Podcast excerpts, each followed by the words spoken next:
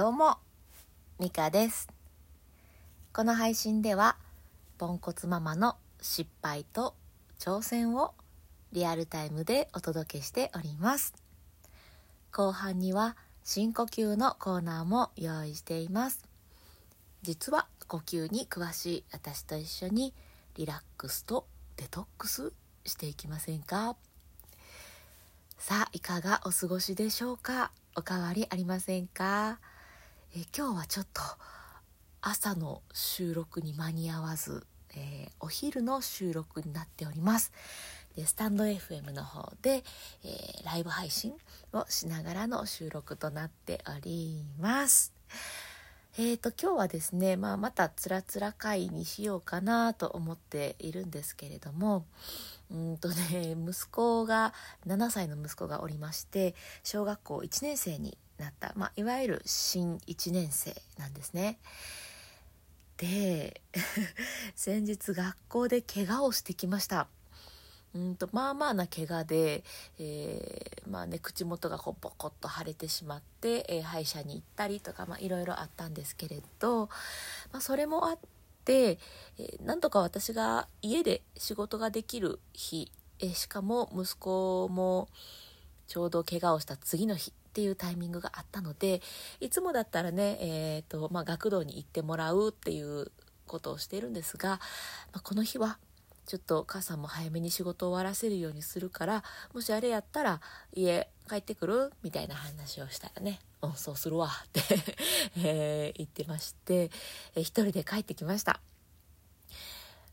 今回はあのーいつもはですねお友達だったりお友達のまあパパママどちらかとかが大体誰か一緒になって、えーとまあ、マンション住まいなのでね同じマンションから通っている子と一緒に帰ってくるっていうのがほとんどだったんですけど、まあ、その日に限って、えー一人だったんだそうです。もう学校から家までずっと一人でで部屋番号を押すのも間違いないかなとかドキドキしながら押したそうで何て言うんでしょう怪我もしてまあ心も体もしんどいでその上一人で帰ってくるっていう初めてのこともしていや疲れただろうなって 思ったんですよね。なので今日はちょっとゆったり過ごしてもらえたらいいななんて思って、え一緒にあの2人だけで過ごす時間はまあ30分か1時間ぐらいしかなかったんですけどその中でねなるべくゆったり過ごしてもらおうと思って、えー息子と接していました。でね2人でアイスを食べたりなんかしてたんですけどその時に思ったのがこのねほっとできる空間とか居場所これってめちゃくちゃ大事だなと。あれなんか当たり前のこと言ってる？まあそうですよね。安心できる空間って大切ですよね。当たり前やな。なんかね改めて感じたっていうかまあ彼なりにこう緊張の糸を張ったりとかねしていって家に帰ってきてはあってこうちょっとこう 背中もこう猫背にわってなるようななんかそういう姿を見せてくれてあ彼にとってちょっとホッとできる場を作れているのかななんて思えてねうれ、まあ嬉しかったというかうんまあ良かったって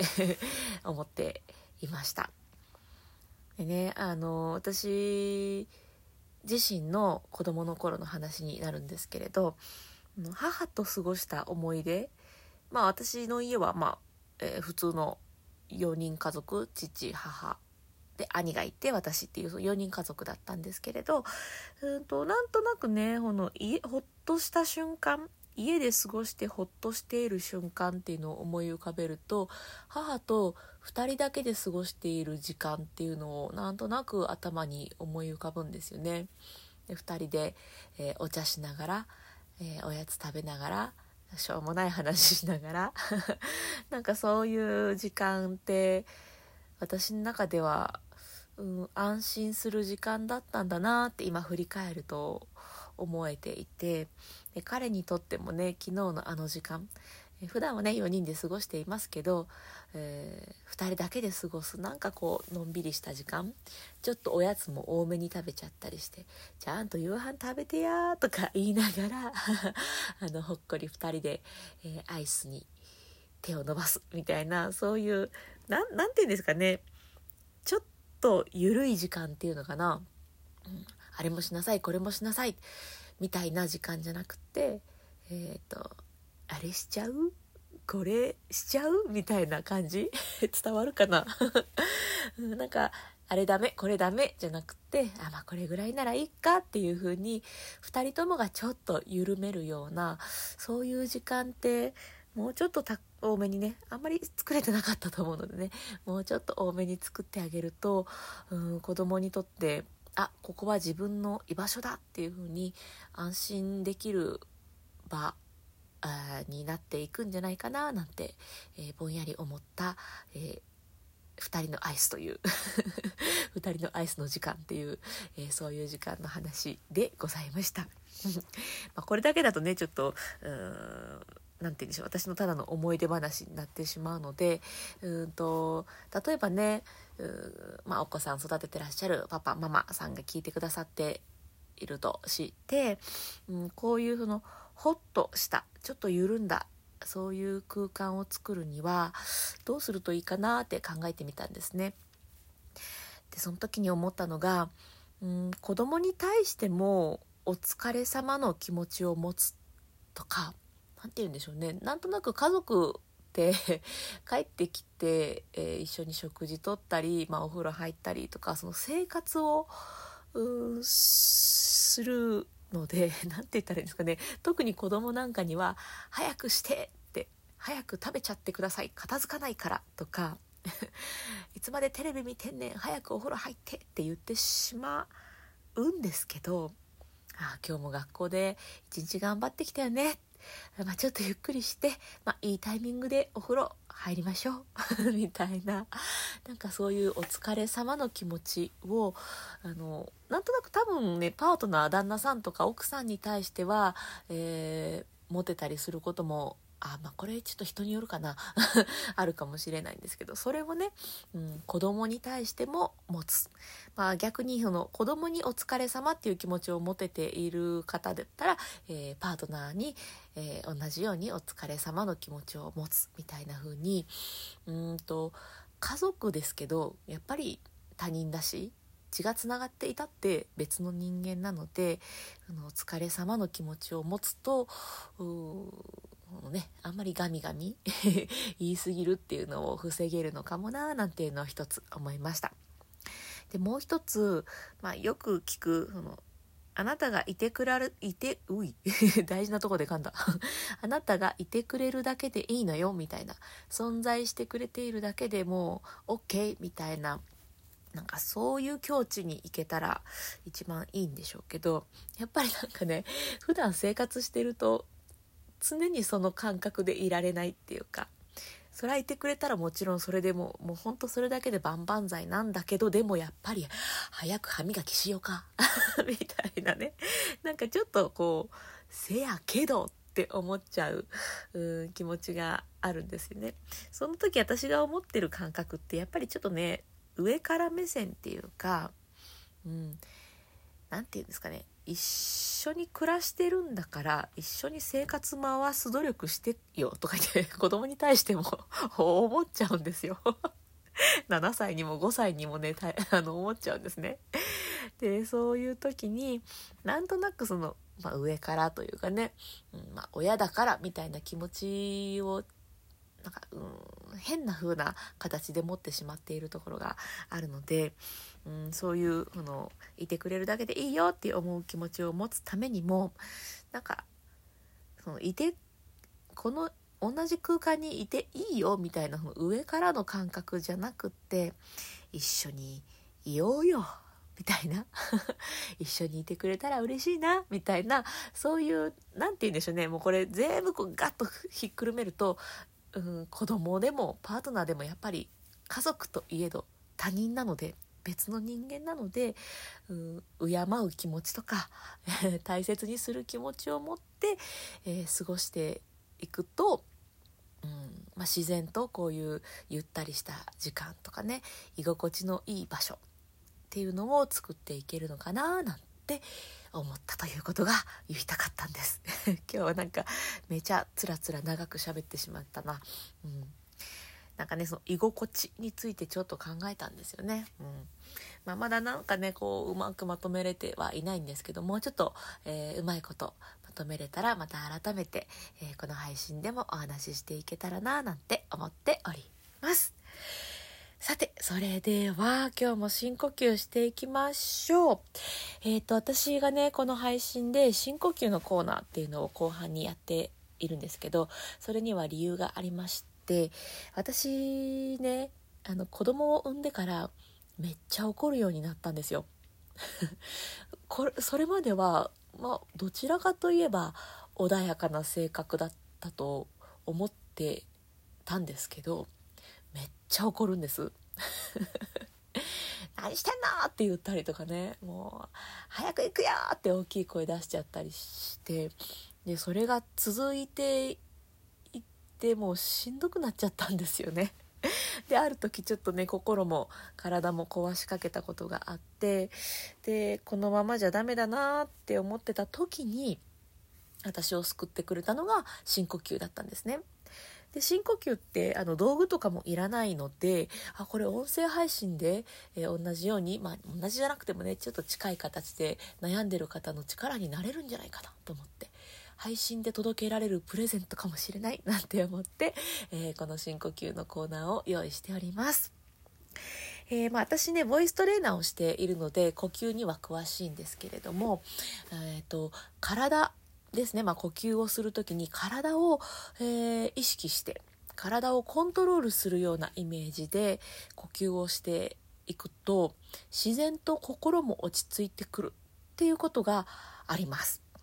うん、心だけをコントロールしようとするとやっぱ全然無理かな 難しいっていうよりは無理かなっていう感じがあるんですけど心と体ってとても密接につながっているので、えー、その密接につながっている体の方をこうコントロールしていくことで、えー、気持ちもね同じように引っ張られるようにいい方向に向かっていきやすいんだなっていうのをね、えー、実感しております。ということで その呼吸法というかね、えー、一緒に深呼吸やっていこうと思います。まいわゆる普通のあのラジオ体操の最後にやるような深呼吸でもちろんいいんですがせっかくなんでね そのより効果が上がる呼吸のポイントをお伝えします、えー、2つのことをしながら深呼吸をするだけで OK です。だけって言ったけどめっちゃ簡単なのでだけです。え一つは背筋を伸ばす。背筋を伸ばしながら深呼吸をするだけ。もう一つは笑顔。